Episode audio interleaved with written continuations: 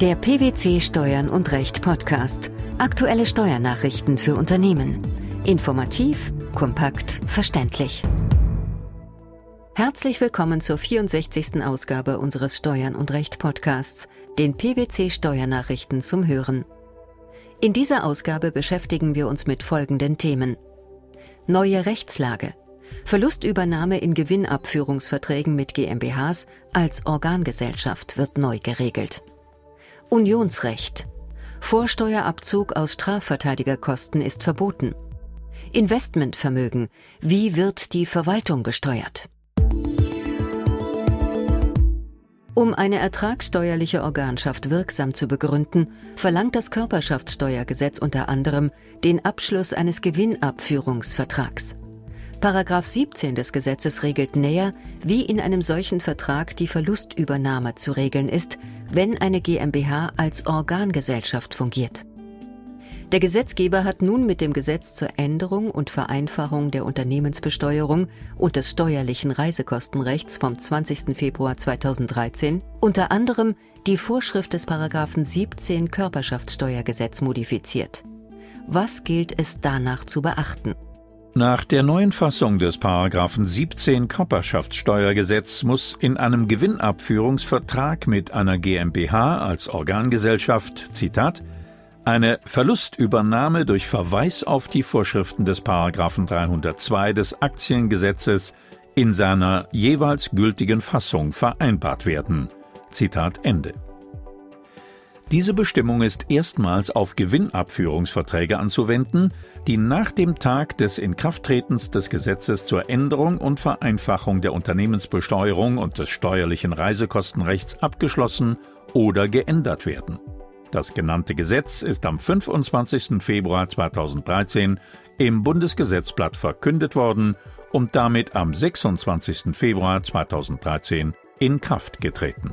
Entsteht ein Anpassungsbedarf für bestehende Gewinnabführungsverträge?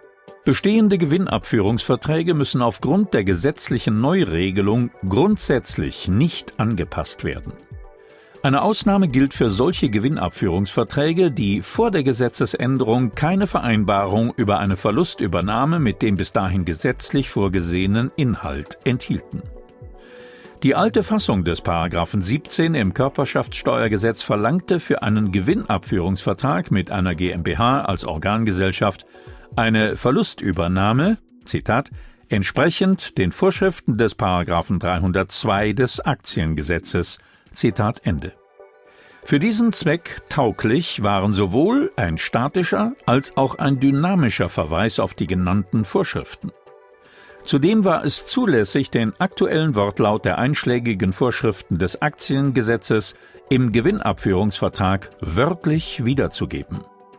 Wichtig war vor allem, dass sowohl eine Inbezugnahme bzw. Regelung des Absatzes 1 des Aktiengesetzes erfolgte, als auch eine Inbezugnahme oder Regelung der Absätze 3 und 4. Letzteres führte in vielen Fällen zu Diskussionen mit der Betriebsprüfung, weil der Verweis oder die Inbezugnahme auf die genannten Absätze oft unzureichend waren. Der Gesetzgeber hat nun eine Art Amnestie für Fehler aus der Vergangenheit in diesem Bereich verfügt. Wie sieht diese aus? Diese Frage beantwortet Rechtsanwalt Dirk Krome, Senior Manager bei PwC in Stuttgart, so.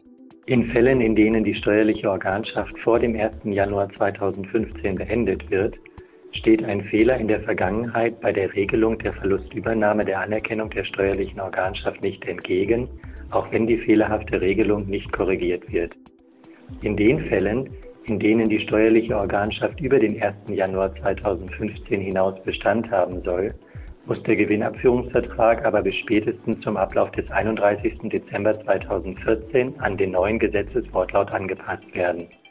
Maßgebend ist insoweit die Eintragung in das Handelsregister, nicht schon der Abschluss der Änderungsvereinbarung. Welche Auswirkungen hat das auf die Gestaltungspraxis?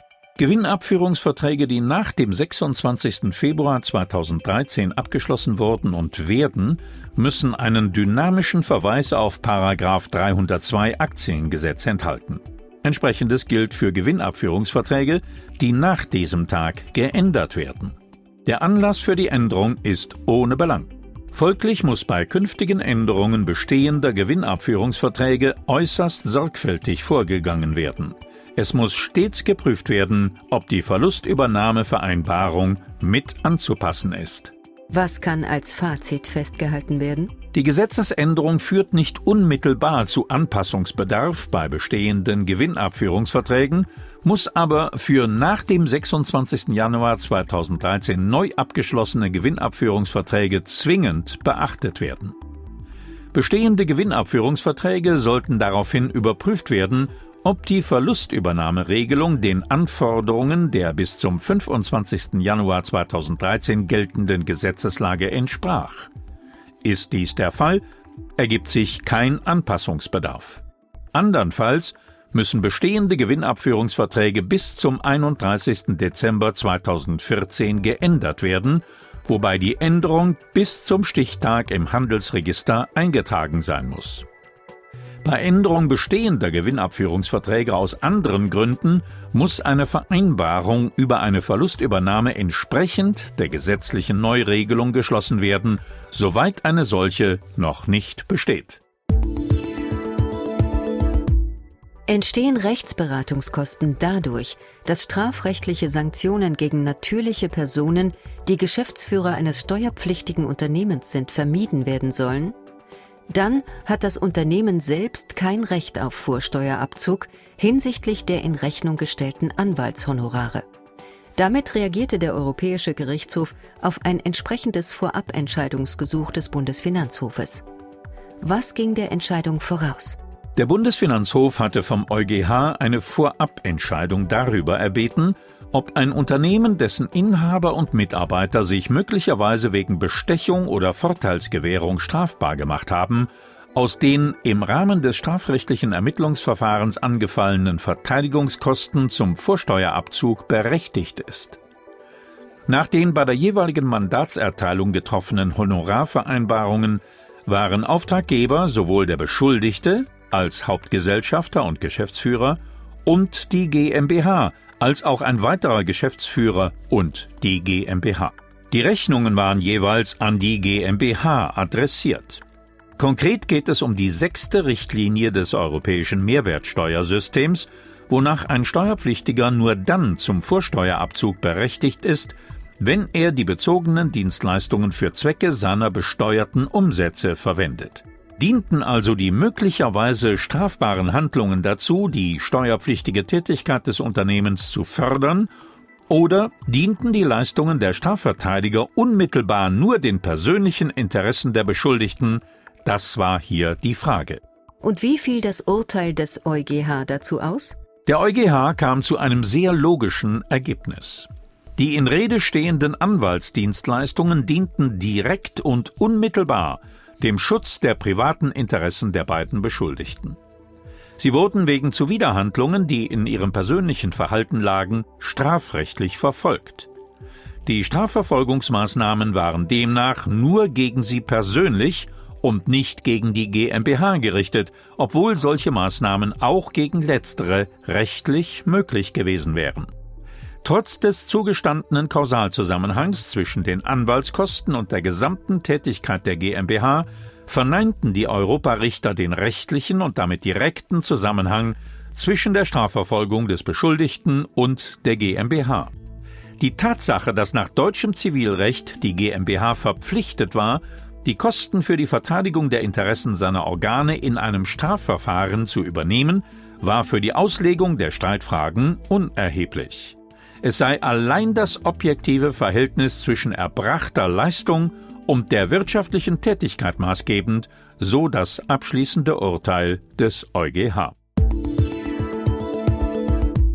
Auch in unserem nächsten Beitrag musste der EuGH Urteile sprechen. In beiden Fällen ging es um die Steuerbefreiung der Verwaltung von Sondervermögen. Welche Sachverhalte mussten geklärt werden? Im ersten Fall übermittelte ein Anlageberater Anlageempfehlungen an eine Kapitalanlagegesellschaft, kurz KAG. Die KAG prüfte die Empfehlungen lediglich dahin, ob sie mit den gesetzlichen Anlagegrenzen vereinbar waren und setzte die Empfehlung oft innerhalb weniger Minuten um. Ihr verblieb jedoch die Letztentscheidung und Letztverantwortung. Das Finanzamt wollte die Steuerbefreiung für die Verwaltung von Investmentvermögen nach dem Investmentgesetz nicht auf die Leistungen des Anlageberaters anwenden. Der EuGH hingegen hielt sie für steuerfrei. Warum? Nach Ansicht der EuGH-Richter weisen Leistungen, die in der Abgabe von Empfehlungen zum An- und Verkauf von Vermögenswerten gegenüber einer KAG bestehen, eine enge Verbindung zu der spezifischen Tätigkeit einer KAG auf. Der Umstand allein, dass die Beratungsleistungen noch keine Änderung der rechtlichen oder finanziellen Lage des Fonds bewirkten, schloss nach Auffassung des Gerichts die Steuerbefreiung nicht aus. Der andere Fall betraf die Treuhänderin eines Fonds, in dem das Kapitalvermögen betrieblicher Alterssicherungssysteme zusammengeführt wurde. Wie funktionierte dieses System?